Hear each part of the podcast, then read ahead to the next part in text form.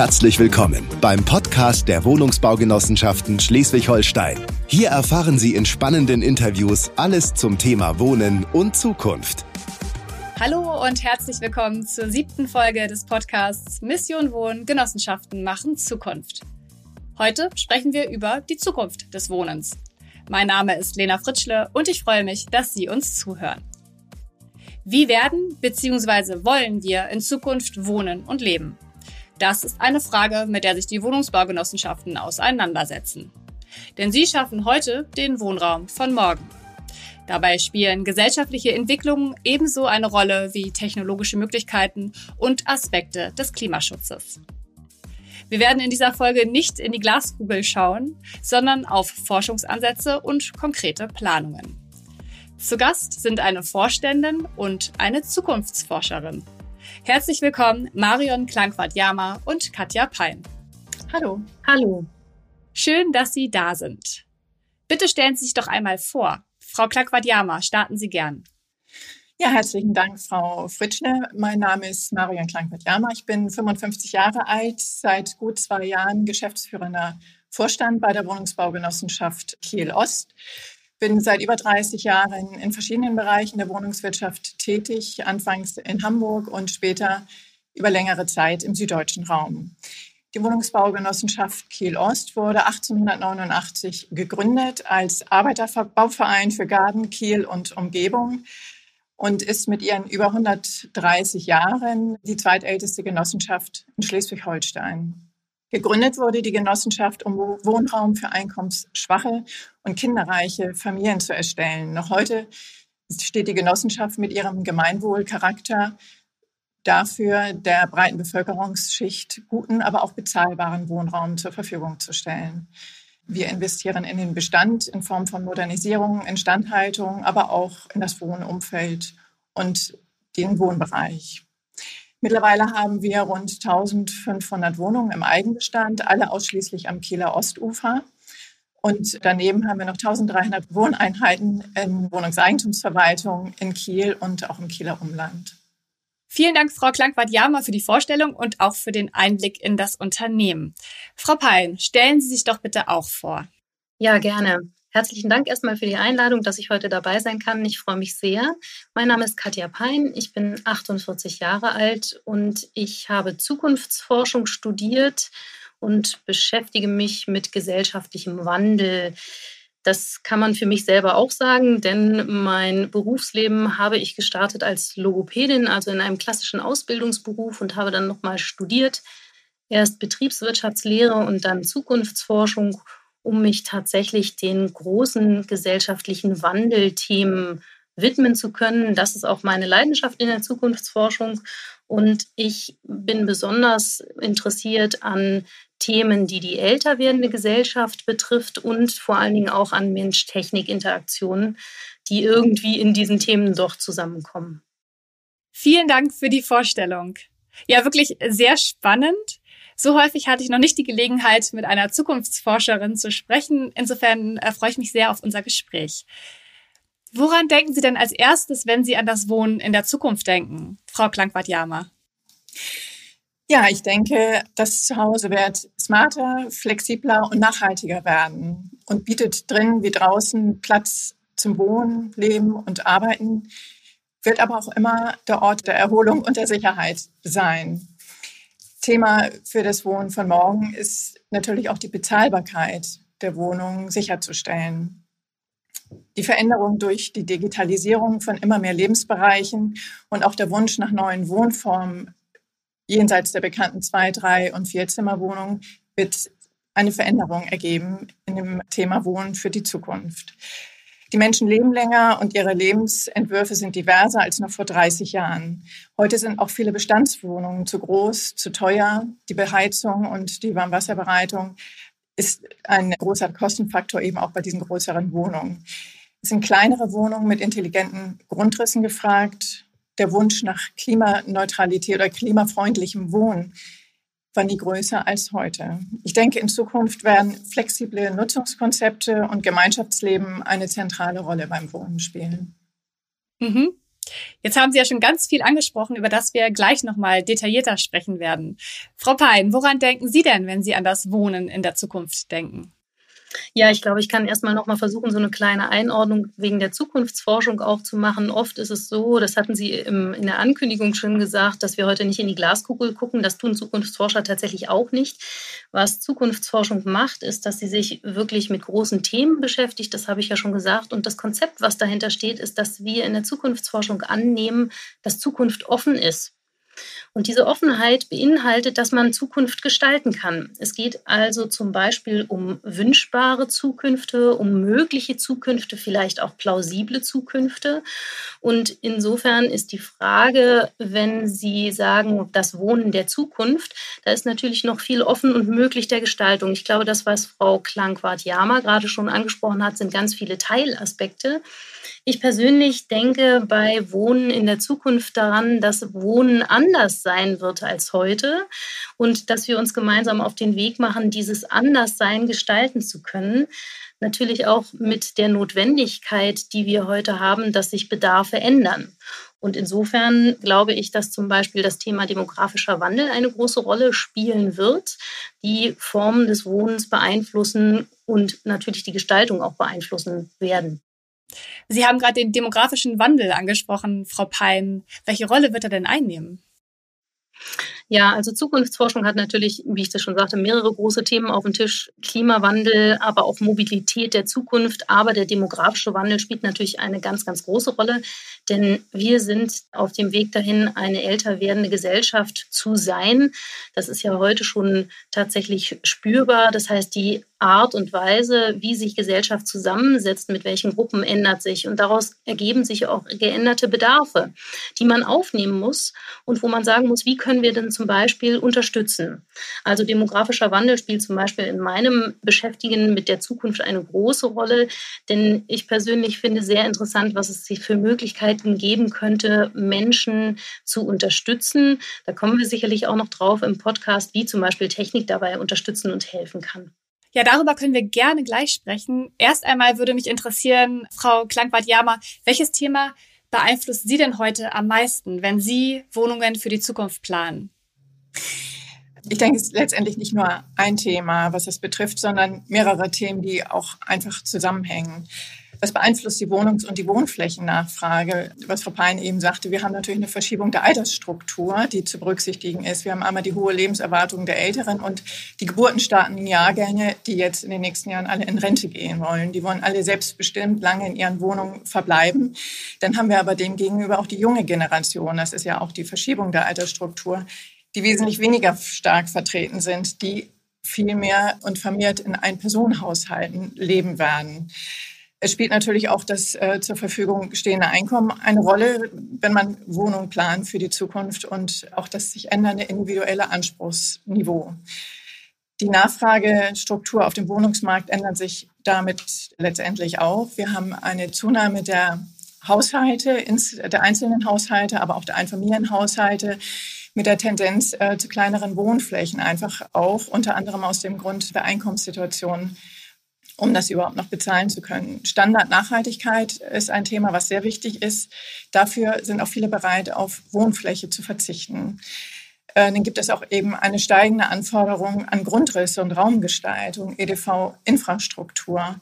Ich denke, für uns als Wohnungsunternehmen ist es eine Herausforderung, hier einen Mix zu finden für das Schaffen von zeitgemäßen Wohnen für alle Lebensphasen unserer Mitglieder zu angemessenen Mieten. Und lebenswerten entwickelten Quartieren mit sozialer und funktioneller Vielfalt. Was bedeuten denn all diese Aspekte konkret für Ihre Neubauprojekte? Also wir haben zum Beispiel ein geplantes Objekt jetzt ganz bewusst mit 60 Prozent Zwei-Zimmer-Wohnungen geplant, die alle barrierefrei und alle barrierearm sind. Das ist eine Verdichtungsmaßnahme in einem Quartier, in dem viele ältere Menschen schon seit Jahrzehnten wohnen denen möchte man die Möglichkeit geben, in ihrem Quartier wohnen bleiben zu können, in ihrem Freundeskreis, Bekanntenkreis und dort eben die Möglichkeit zu haben, so lange wie möglich selbstbestimmt leben zu können. Aber auch diese kleineren Wohnungen sollen die Wünsche von den Singlehaushalten bedienen. In den größeren Wohnungen haben wir zum Beispiel auch Bereiche berücksichtigt, die flexibel als Homeoffice-Plätze zum Beispiel genutzt werden können. Wir wollen hier in dem gesamten Quartier einen Mix in der Altersstruktur haben. Man muss ja heute auch die Quartiere betrachten und nicht nur eben die einzelnen Wohnobjekte. Energetische Versorgung ist auch äh, ein wichtiges Thema. Das soll auch unabhängig gestaltet werden, wobei hier natürlich die Veränderungen in der nächsten Zeit auch beobachtet werden müssen. Außerdem äh, stellen wir E-Ladesäulen auf, die von den Mietern des gesamten Quartiers letztendlich genutzt werden können. Carsharing-Modelle sind, haben wir in angrenzenden Quartieren bereits, äh, halten wir die vor. So versuchen wir, das Quartier zu betrachten und letztendlich auch die Versorgung, das, was wir eben wollen als Genossenschaften, unserer Mitglieder für alle Lebenslagen sicherstellen zu können. Mhm. Das sind jetzt schon konkrete Planungen. Frau Pein, welche Ideen ergeben sich denn aus der Zukunftsforschung? Ja, also grundsätzlich kann man natürlich sagen, dass in Deutschland Forschung sehr groß geschrieben wird. Es gibt verschiedene Forschungslinien und entlang daran orientiert sich natürlich auch die Zukunftsforschung. Also Frau Klankwart-Jama hatte ja schon angesprochen, auch das Quartier, das ist etwas, was tatsächlich neu gedacht werden sollte, neu gedacht werden muss. Wie können wir da zum Beispiel verschiedene Akteure wie Kommune, aber auch natürlich die Menschen selbst oder zum Beispiel bei Wohnungsbauprojekten Menschen, die dort ähm, Planungen machen, mit an einen Tisch bringen. Und das ist etwas, was die Zukunftsforschung auf jeden Fall auch mit anstrebt, nämlich eine partizipative Entwicklung. Also hier gibt es viele Möglichkeiten, Natürlich muss auch bedacht werden, dass es um Versorgung geht. Ältere Menschen haben andere Ansprüche und andere Bedarfe der Versorgung als zum Beispiel junge Menschen. Das haben wir ja eben auch schon anklingend gehört. Wie kann da aber ein guter Mix entstehen? Und in der Zukunftsforschung könnte man solch eine vielleicht, sagen wir, Akteursversammlung zum Beispiel mit der Methode der Zukunftswerkstatt machen. Da geht es darum, dass man verschiedene Akteure an einen Tisch bringt und konkret an der Lösung eines bestimmten Problems gemeinsam arbeitet. Man könnte sich hier vorstellen, dass man sagt, wie können wir zum Beispiel unser Quartier generationengerecht aufstellen. Und dann müsste man sehen, ob man eine Akteursmischung hinbekommt, die das gut abbildet und kann dann versuchen, konkrete Lösungen und nächste Schritte zu erarbeiten. Das ist ein recht kreativer Prozess und das ist etwas, wofür ich die Zukunftsforschung auch schätze, denn sie macht Möglichkeitenräume auf. Inwieweit haben Sie denn da schon Erfahrungen gemacht? Also ähm, ich persönlich habe für Quartiersachen noch keine Erfahrung gemacht, aber eine meiner Kommilitoninnen hat zum Beispiel in ihrer Abschlussarbeit in ihrer Straße eine Zukunftswerkstatt durchgeführt. Da ging es ganz konkret darum, wie können wir denn zum Beispiel mit Durchgangsverkehr umgehen. Und das ist sicherlich auch etwas, was Wohnen tatsächlich betrifft und Wohnqualität vor allen Dingen. Und sie hat da ganz positive Erfahrungen gesammelt, dass die Menschen sich auch einbringen können. Und ich glaube, das ist auch nochmal ein wichtiger Punkt, den man aufgreifen sollte. Wie können Menschen auch ermutigt werden, sich einzubringen und zu sagen, was sie möchten? Das wissen die Menschen, die es betrifft, ja meistens am besten. Mhm. Es gibt ja auch Kommunen oder Städte, die solche Zukunftswerkstätten organisieren. Frau Klangwart-Jama, inwieweit spielt das bei Ihrer Planung denn auch eine Rolle oder könnten Sie sich das eventuell für die Zukunft vorstellen? Auf jeden Fall. Also ich denke tatsächlich, wie Frau Pein schon sagt, die Menschen, die dort leben, die wissen am besten, was sie letztendlich wollen. Und ich denke, das Klientel ist in, in den Städten ja auch ganz unterschiedlich in verschiedenen Stadtteilen. Und gerade in diesem Quartier, wo wir jetzt eben diese Planung tatsächlich auch laufen haben, ist das auch eine Möglichkeit, sich wirklich zusammenzusetzen, zu fragen, was ist dort überhaupt gewollt? Ne? Wo kann man da eine Verbindung schaffen? Und ich denke auch, dass die Bewohner da auch bereit dazu sind, sich aktiv eben an solchen Treffen oder Forschungsprojekten, ne? Forschungsprojekten sind es dann letztendlich nicht, aber dass man einfach vielleicht tatsächlich so eine Arbeitsgemeinschaft bildet, die rausfindet, wo man tatsächlich noch Verbesserungen durchführen kann oder einfach gegenseitige Hilfe oder diese Gemeinschaftsflächen, die denke ich auch immer wichtiger werden, auszubilden. Hilfen untereinander, wie man da kommunizieren kann, wie man da äh, miteinander ins Gespräch kommen und im Gespräch bleiben kann. Ich würde da gerne noch ergänzen, dass ich persönlich finde, dass das schon angewandte Forschung ist, was wir da betreiben, denn man kann ja tatsächlich auch rückkoppeln, wie beteiligen sich die Menschen. Das gibt ja dann auch noch mal interessante Aufschlüsse. Wie kann man den Menschen überhaupt einbinden? Das ist ja manchmal sogar eine Hürde, wenn man sagt, ja, kommt doch vorbei und dann kommt aber niemand vorbei. Wie macht man das zum Beispiel? Das ist auch ein Aspekt, den diese Zukunftswerkstätten nochmal beleuchten, beziehungsweise die Methodik dann, die da nochmal dahinter steht. Und ich persönlich glaube, dass das auch durchaus wichtig ist, auch für kommende gesellschaftliche Möglichkeiten des Einbringens. Also wie ermutigen und wie geben wir Menschen diesen Raum, sich einzubringen und zu sagen, ja, ich kann das mitgestalten, denn da mache ich den Bogen zu dem, was ich vorhin zur Zukunftsforschung erzählt habe. Wenn man davon ausgeht, dass Zukunft offen ist, dann kann man sie gestalten. Man muss sich aber einbringen, um sie zu gestalten. Also hier schließt sich der Kreis so ein bisschen, wie können wir Menschen dann auch ermutigen, sich einzubringen und das, was sie brauchen, was sie bedürfen, auch wirklich mit in solch eine zum Beispiel Planung für Wohnungen oder für Quartiere mit einzubringen. Da geht es ja jetzt um die Vorstellungen und Wünsche der Bewohnerinnen und Bewohner. Wenn wir jetzt mal auf die Möglichkeiten schauen, dann ist die Digitalisierung ja etwas, was uns extrem voranbringt. Was sind denn da so Ihre Forschungsansätze, auch mit Blick auf das Wohnen im Alter? Ja, da geht es natürlich besonders um die Mensch-Technik-Interaktion und vielleicht haben Sie das auch schon gehört. Oft ist davon die Rede, dass man den Menschen in den Mittelpunkt stellen soll, möchte und darf in den Forschungsansätzen. Das ist aber manchmal gar nicht so einfach, Mensch und Technik da zusammenzubringen. Wir werden vielleicht auch noch über bestimmte Digitalisierungsaspekte oder Technik, die man einsetzen kann, sprechen. Aber erstmal vorab, es äh, ist gar nicht so einfach, dann ich sage mal, die Menschen, die die Technik entwickeln und die Menschen, die sie dann benutzen sollen, zusammenzubringen mit ihren jeweiligen Wünschen und Bedarfen. Und da ist auf jeden Fall noch also da müssen wir einfach noch besser werden, um das wirklich zusammenzubringen, damit Technik wirklich unterstützen kann und nicht zum Beispiel sowas wie Bevormundung oder sowas hat. Also wir müssen uns auch damit beschäftigen, welche Menschenbilder haben wir, welche Altersbilder haben wir, was trauen wir Menschen auch noch zu, auch was, das hatte Frau Klangbart-Jama vorhin schon gesagt, was Mobilität und auch Autonomie und Teilhabe angeht. Frau Klangwadiama, inwieweit spielt die Digitalisierung denn bei Ihren konkreten Planungen bereits eine Rolle? Also ich denke, in Zukunft generell wird die Digitalisierung eine ganz große Rolle spielen. Also ich, diese Gruppe der Hochbetagten ist vielleicht ausgenommen, aber inzwischen haben ja sonst oder sind nahezu alle Haushalte digital. Insbesondere auch die in den nächsten Jahren in Rente gehenden geburtenstarken Jahrgänge sind da ja auch relativ gut ausgestattet. Und auch in der Wohnungswirtschaft ist die, die Online-Kommunikation mittlerweile sehr gängig und wird auf jeden Fall auch zum Normalfall werden. Ich denke, so mit Hilfe dieser CRM-Portale und Apps, die wir haben, ist die Kommunikation auf jeden Fall wesentlich schneller und flexibler als bislang. Aber auch die Kommunikation mit den Nachbarn im Quartier.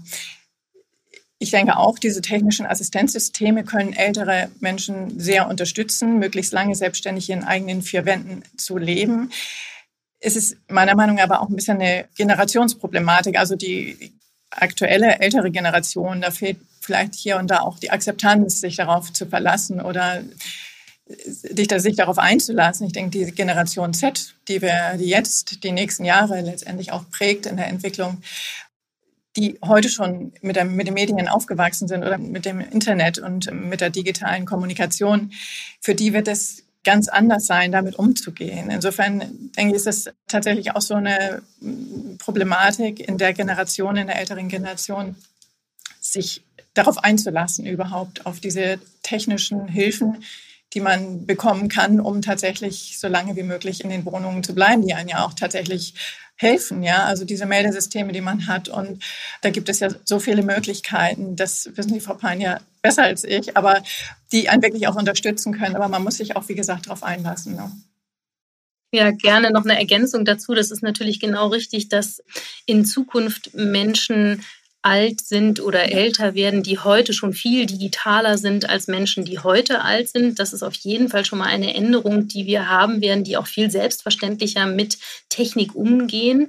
Und ähm, Frau Klankwart-Jama hatte genau den Finger in die Wunde gelegt, denn wie ist es aber heute? Also heute sind wir so ein bisschen an einer Umbruchschwelle, wo viel mehr assistive Technik auch aufkommt. Aber wie benutzt man die? Und da bin ich wieder bei dem Punkt, wir müssen dann eben in die Entwicklung wirklich auch die Menschen einbeziehen, für die es ist. Und das ist manchmal gar nicht so einfach, dann wirklich auch in der Forschung einen Zugriff zu bekommen. Menschen müssen das ausprobieren, die müssen dann beteiligt werden, da muss eine Rückmeldung geben. Das ist manchmal ein recht mühsamer Prozess. Ich persönlich denke aber, dass es sich sehr lohnt. Und was ich gerne noch eingeben möchte als Punkt ist, manchmal finde ich in diesen Diskursen, die wir heutzutage haben, gesellschaftlich, da wird Technik so ein bisschen als tja, vielleicht die Lösung für alles hingestellt. Das ist in meiner Auffassung in keinem Falle so, denn solch eine umfassende Technik und Assistenz gibt es ja gar nicht. Also ich persönlich bin eher ein Fan davon zu sagen, gut, wir gucken uns mal eine bestimmte Möglichkeit an und testen die aus und versuchen da etwas Kleines, Pfiffiges zu entwickeln, als wenn man sagt, wir wollen hier die Lösung eins für alles. Und das ist etwas, was durchaus eben dann wieder anknüpft an dieses, welche Bedarfe sind denn überhaupt da? Fragt die Menschen, denn die wissen das, ja. Sie haben ja vorhin auch schon angesprochen, dass es da schon Ideen gibt mit Blick auf Assistenzen oder digitale Installation. Was gibt es denn da für Beispiele? Mhm. Also inzwischen muss man sagen, gibt es wirklich bundesweit Einrichtungen, die diese Art von digitalisierten Techniken darstellen und auch wie in einem Wohnraum zum Beispiel ausstellen. Also zwei Beispiele dazu. Es gibt in Berlin das Haus der Zukunft. Das ist angegliedert ans Unfallkrankenhaus Marzahn. Dort werden tatsächlich in einem Wohnraum wie in einer Musterwohnung beispielhaft Anwendungen eingebracht und vorgeführt, die man mal ausprobieren kann. Genauso wie im Ambient Assisted Living Lab in Bremen. Dort gibt es etwas Ähnliches, wo man sagen kann, ja, da können wir uns diese Technik mal direkt anschauen. Wie wirkt denn sowas? Und wenn Sie mich fragen nach konkreten Beispielen, hier könnte man zum Beispiel Sensortechnik anführen indem man sagt, man kann eine Wohnung so ausstatten, dass Sensoren angebracht werden, die Bewegungen überwachen.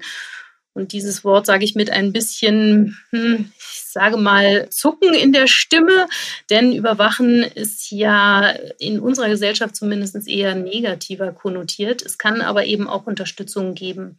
Wie könnte sowas aussehen? Dann werden zum Beispiel Bodensensoren integriert, die registrieren können, wenn ein, durch einen Druck, der über längere Zeit dort ist, jemand zum Beispiel gefallen ist. Solche eine Art von Technik kennen Sie vielleicht oder haben Sie schon mal gehört, gibt es in stationären Pflegeeinrichtungen. Dort gibt es äh, solche Matten, die man vor das Bett legen kann. Und falls jemand gestürzt ist aus dem Bett, gibt es dort einen Warnton. So etwas kann man natürlich auch mit Sensoren für ganze Zimmer machen. Und das kann auf jeden Fall schon mal helfen, um Menschen tatsächlich zu, auch zu unterstützen. Das wäre ein Beispiel von ganz vielen. Da können wir uns sehr lange noch drüber unterhalten, was es da noch alles so gibt. Mhm. Ja, nicht alle unsere Hörerinnen und Hörer setzen sich mit diesem Thema auseinander. Einiges ist bestimmt für viele ganz, ganz neu. Sie haben auch das Ambient Assistant Living angesprochen. Vielleicht können Sie einmal erklären, was das überhaupt ist.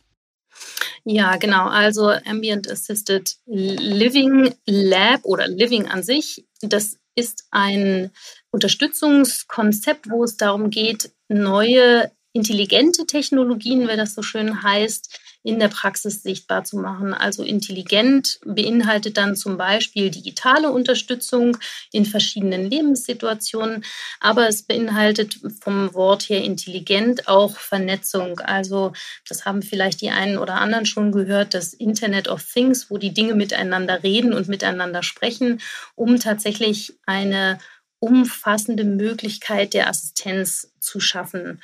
Und wie gesagt, es gibt zum Beispiel in Bremen dieses Ambient Assisted Living Lab, wo man sich diese ganzen Technologien anschauen kann. Ich sage mal zum Beispiel, gibt es heutzutage höhenverstellbare Toiletten und Waschbecken. Das heißt, jemand, der zum Beispiel im Rollstuhl sitzt, hat natürlich andere Anforderungen an die Höhe des Waschbeckens als jemand, der steht. Und das ist inzwischen alles möglich, das technisch zu lösen dass sie wirklich da auch eine Art ja, vielleicht verbessertes Wohnumfeld oder ein vielleicht inklusiveres Wohnumfeld haben und schaffen können. Frau Klankwart-Jama, Frau Pein hat jetzt einige Beispiele genannt. Könnten Sie sich das in der Umsetzung auch vorstellen? Das sind aber, denke ich, Themen, die wir nicht als Wohnungsgenossenschaften letztendlich vielleicht umsetzen müssen, sondern in Kooperation mit Institutionen, die solche Systeme letztendlich anbieten. Also es sind ja auch medizinische Dinge, die dort berücksichtigt werden oder auch die Meldungen müssen ja auch irgendwo hingehen, wenn jetzt jemand stürzt, zum Beispiel mit diesen Matten, die im Schlafzimmer liegen. Das habe ich auch schon gehört. Irgendwo muss diese Meldung ja eingehen. Das, denke ich, können die, die, die Wohnungsunternehmen letztendlich nicht leisten, sondern wie gesagt, da könnte ich mir vorstellen, dass man da, das ist tatsächlich auch ein Thema für die Wohnungsunternehmen, neue Bereiche da letztendlich aufzumachen. Aber ich denke, da muss man mit Kooperationspartnern zusammenarbeiten, die das letztendlich nachher auch betreuen können. Es nützt ja nichts, wenn wir das letztendlich alles einbauen und vorhalten und die Pflege und die Betreuung letztendlich nachher auch nicht da ist. Ne? Hm. Viele Wohnungsbaugenossenschaften arbeiten ja bereits mit Kooperationspartnern zusammen. Sie auch, soweit ich weiß. Mhm. Vielleicht können Sie dazu ein bisschen was erzählen. Ja, tatsächlich. Wir haben auch seniorengerechte Wohnanlage. Über, mit der AWO arbeiten wir da zusammen.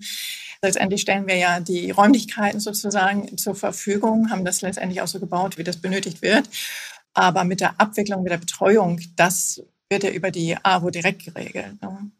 Also das, da hat man ja auch keinen, keinen direkten Eingriff in die Abwicklung mit den äh, Nutzern und den Mietern.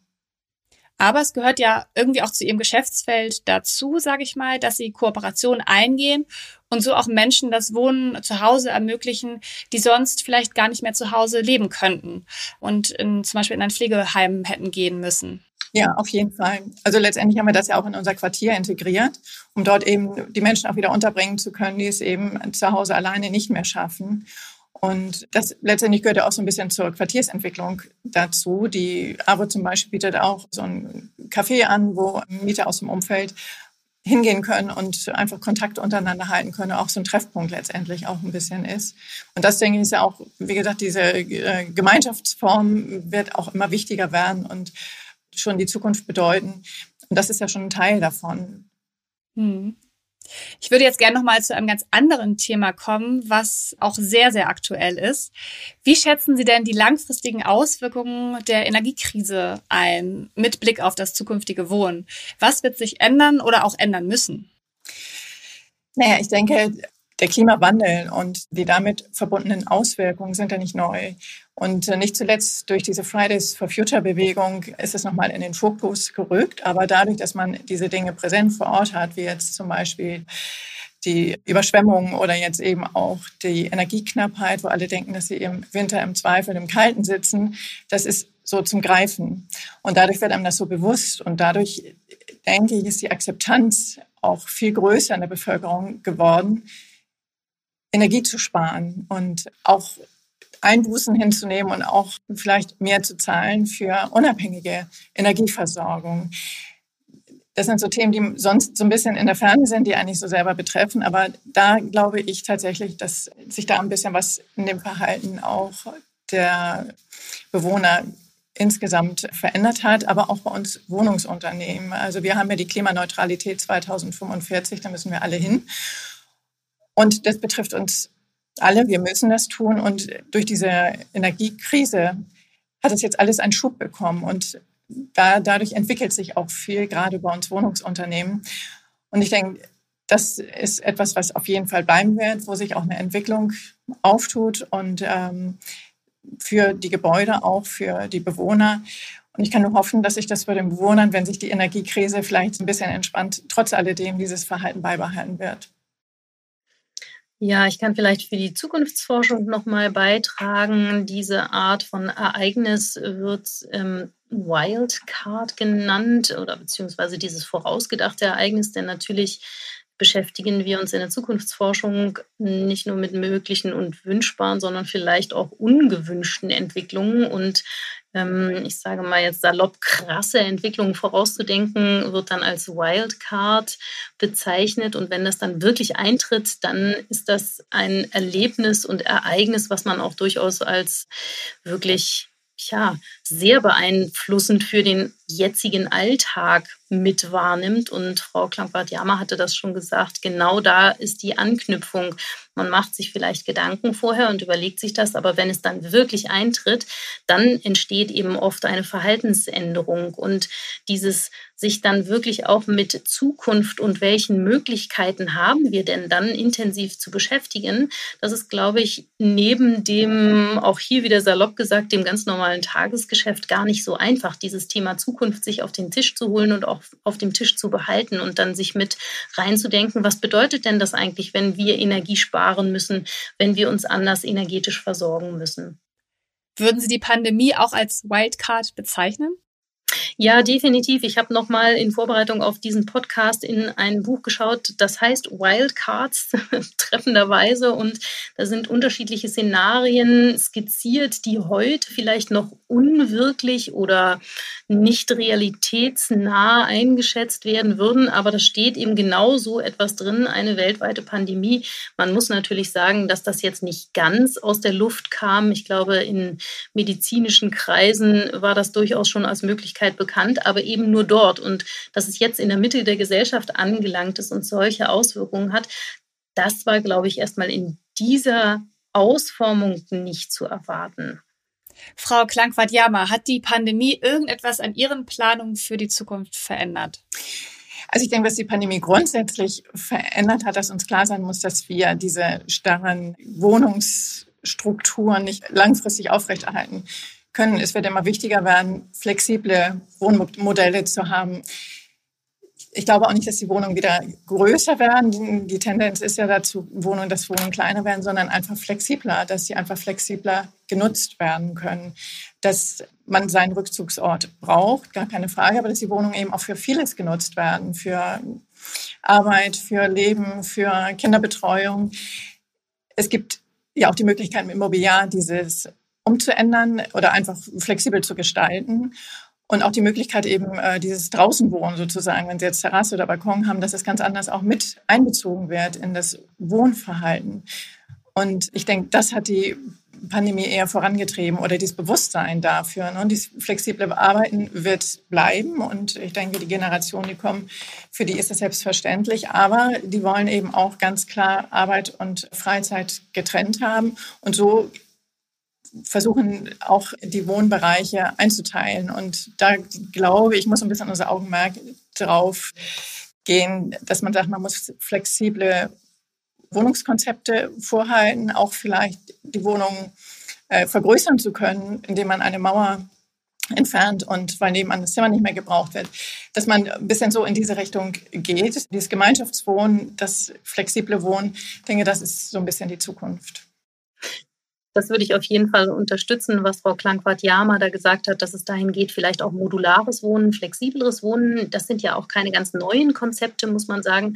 Aber die haben natürlich jetzt durch die Pandemie und dieses sehr geänderte Arbeiten einen wirklichen Aufschwung erhalten. Denn viele, viele Menschen betrifft und betraf das, dass eben Arbeiten anders organisiert werden muss und diese strikte Trennung von Arbeit und Zuhause sich ein bisschen aufgeweicht hat und man dann auch wieder offener werden kann kann für andere Konzepte, die es vielleicht schon gibt, die aber bis jetzt noch nicht diese Wichtigkeit oder Bedeutung erlangt hatten, wie man sich das jetzt eigentlich mal vorstellen kann und wünschen würde.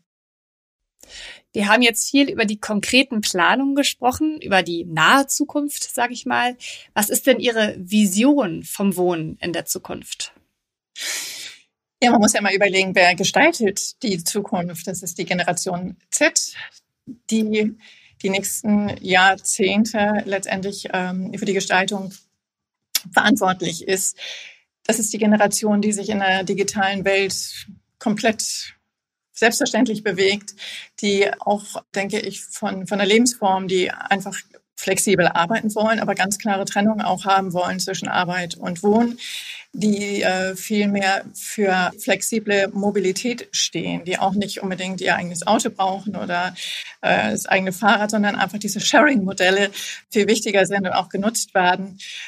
Und daher denke ich, dass so diese Quartiere beziehungsweise Gemeinschaftsflächen, Gemeinschaftswohnen viel wichtiger für diese Generation sein wird und auch sich so entwickeln wird, dass man einfach vielleicht auch durch diese kleineren Wohnungen, die man hat, diese Gemeinschaftsflächen, die zusätzlich zur Verfügung stehen, das ja auch so ein bisschen kompensieren. Das, sind eben, wie Frau Pein schon sagt, früher gab es ja auch so Modelle, die manchmal jetzt auch äh, wieder aktuell werden, wie zum Beispiel so Waschräume oder gibt es andere Allgemeinräume, wo man sich treffen kann, wo man Dinge machen kann, die das so ein bisschen von den Flächen kompensieren. Man in den Wohnungen nicht mehr braucht. Darum braucht man kleinere Wohnungen. Hier ist auch weniger Energieeinsatz letztendlich, A, die zu bauen, einzurichten und auch für die Beheizung, für die Warmwasserversorgung ich denke, da ist so ein bisschen die Zukunft und eben auch zum Beispiel diese Quartiere autofrei zu halten und mit diesen mobilen oder mit den flexiblen Mobilitätsangeboten, mit Sharing-Systemen für Fahrräder oder Auto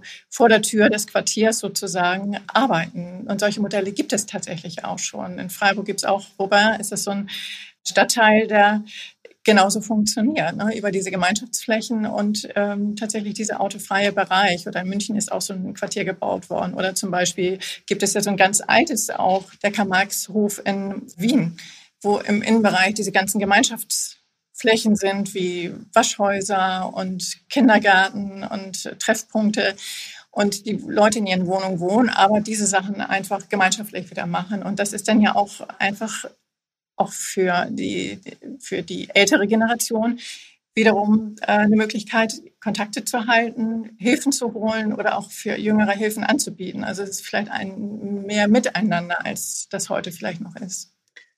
Ja, diese Vision würde ich sehr gerne unterstützen und auch aufgreifen, denn ich glaube, es ist, wie Frau Klankwart-Jama schon gesagt hat, auch ein Miteinander, was das Wohnen bestimmen wird, vielleicht mehr als heute. Das wäre zumindest aus meiner Sicht wünschbar, wenn das so sein könnte. Und natürlich ist auch die Generation, die heute schon älter ist, die gestaltet vielleicht nicht mehr ganz aktiv das Wohnen mit, aber auf jeden Fall werden die Wünsche dort auch mehr gehört. Und das ist etwas, was ich persönlich sehr schön finde, dass man wirklich versucht zu schauen, welche Wünsche hat die jüngere Generation, welche Wünsche hat aber vielleicht auch die ältere Generation und wie kriegen wir das zusammen und das zusammen zu denken, verschiedene Akteure da an einen Tisch zu bringen, das ist, glaube ich, auch das Spannende, was sich jetzt gerade im Wohnumfeld bewegt. Ich kann das auf jeden Fall sagen für den Blickpunkt des demografischen Wandels. Dort gibt es ja sehr viel, was auch gemacht wird. Ich sage zum Beispiel sowas wie Seniorenräte, die sich etabliert haben, die durchaus auch die Blickpunkte der älteren Generation jetzt nochmal mit einbringen.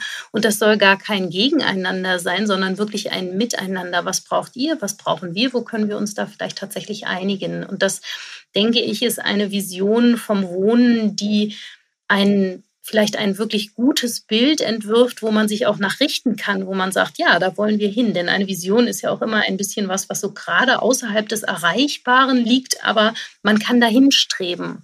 Und wenn wir sagen, wir wollen die Generationen vereinen, anstatt sie da zu trennen, dann finde ich persönlich das ein total schönes Visionsbild, was es sich lohnt anzustreben. Ich würde sagen, das waren ganz tolle Schlussworte und auch eine Motivation, sich zu beteiligen. Also Sie haben das ja auch eingangs schon gesagt, wir können die Zukunft selber mitgestalten. Und gerade auch, wenn wir die Möglichkeiten haben, als Mieterin, als Mieter mitzumachen, denke ich, ist es eigentlich das Beste, was wir tun können. Ja, ich bedanke mich auf jeden Fall ganz, ganz herzlich bei Ihnen beiden für diesen spannenden Blick in die Zukunft ohne Glaskugel. Und ich bedanke mich auch ganz herzlich für das Zuhören und freue mich auf das nächste Mal. Bis dahin, wir hören uns. Tschüss. Tschüss. Dankeschön. Tschüss. Das war der Podcast der Wohnungsbaugenossenschaften Schleswig-Holstein.